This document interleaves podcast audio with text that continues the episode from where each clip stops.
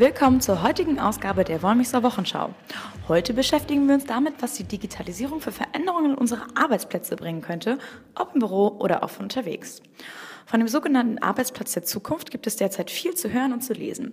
Das Thema ist durchaus facettenreich, aber ich habe mir für heute ein paar Punkte rausgepickt, die ich besonders spannend finde.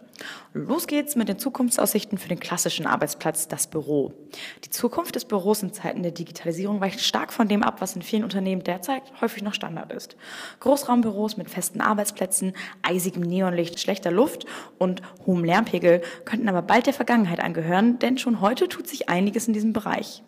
Der Makroansatz ist hier natürlich die Architektur. Ein Fokus liegt ganz sicher auf Konzepten einer neuen Offenheit. Die steht aber eher nicht für große Räume mit viel Platz, sondern vor allem für eine neue Struktur. Viele Unternehmen wollen weg von steifen Routinen im Büro.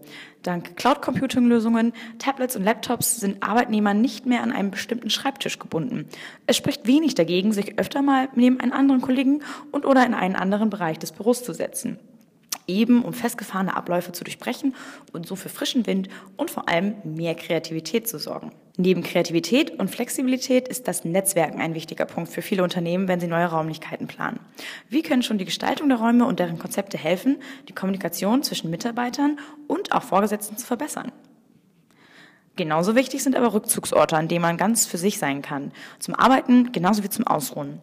Ein Powernap bei der Arbit in meinem Artikel ein Plädoyer für Naps, auch am Arbeitsplatz, habe ich die Vorteile, die Naps haben können, ja schon mal deutlich gemacht. Trotzdem klingt das alles noch ziemlich nach Zukunftsmusik oder wie man alternativ sagen könnte, nach Silicon Valley. Im Büro der Zukunft aber alles durchaus denkbar. Auch für Meetingräume gibt es neue Ansätze, weg von ausladenden Tischen und Stühlen hin zu Konzepten, die auch hier für weniger Versteifung sorgen sollen. Das Sitzen als solches spielt im Büro eine leidlich große Rolle, kann aber nicht nur zu gesundheitlichen Schäden führen, sondern auch zum, lapidar ausgedrückt, Versacken. Wer nämlich stundenlang in wenig konstruktiven Meetings hockt, schaltet irgendwann einfach ab. Aus der niederländischen Designschmiede RAAAF kommt hier eine mögliche Alternative, die sogenannte Work Landscape, die man sich wie einen Affenfelsen vorstellen kann. Der kommt ganz ohne Möbel aus, räumt Platz zum Stehen, Lehnen, Sitzen und vielleicht sogar Liegen ein. Langeweile kommt da zumindest nicht so schnell auf. Auf jeden Fall eine spannende Idee, oder? Bei all diesen neuen Konzepten darf aber nicht vergessen werden, dass die meisten Menschen zumindest ein gewisses Maß an Gewohnheit brauchen, um sich zurechtzufinden. Das gilt für manche mehr und manche weniger. Ganz außer Acht lassen sollte man diesen Faktor jedoch nicht.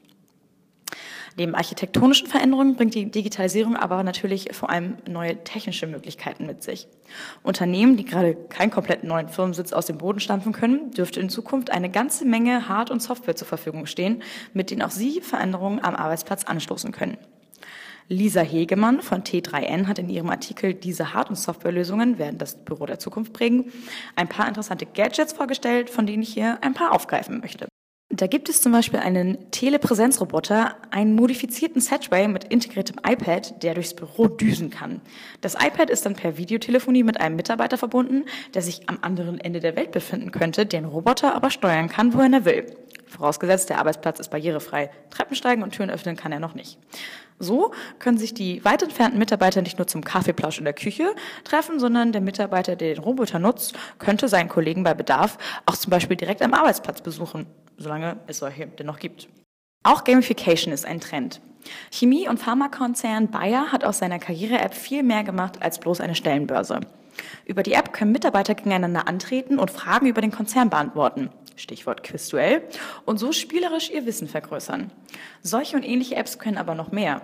Wer sie in Arbeitsprozesse eingliedert, kann zum Beispiel Leistungen mit Punkten und Belohnungen verknüpfen.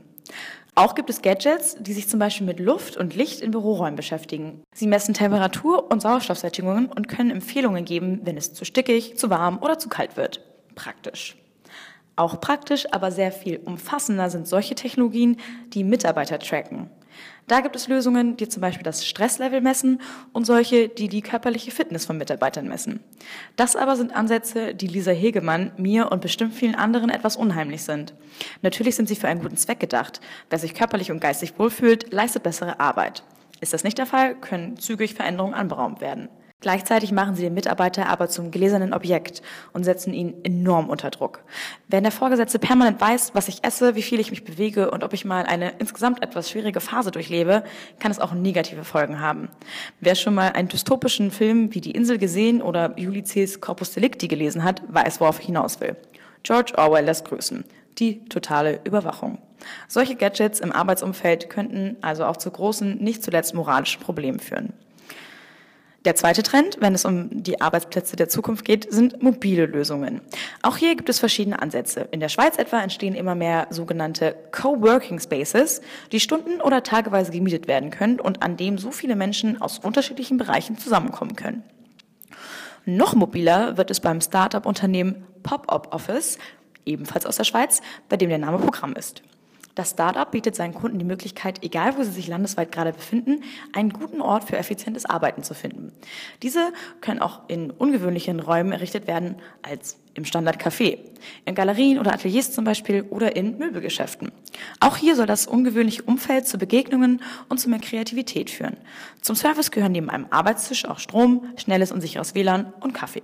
Für Menschen, die beruflich viel unterwegs sind, eine richtig nette Idee, finde ich.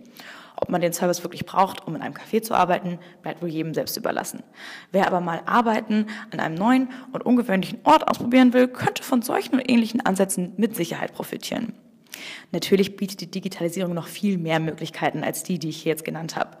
Viele zielen vor allem auf Kreativität, auf mehr Wohlbefinden bei den Mitarbeitern oder eine bessere Vernetzung dieser ab.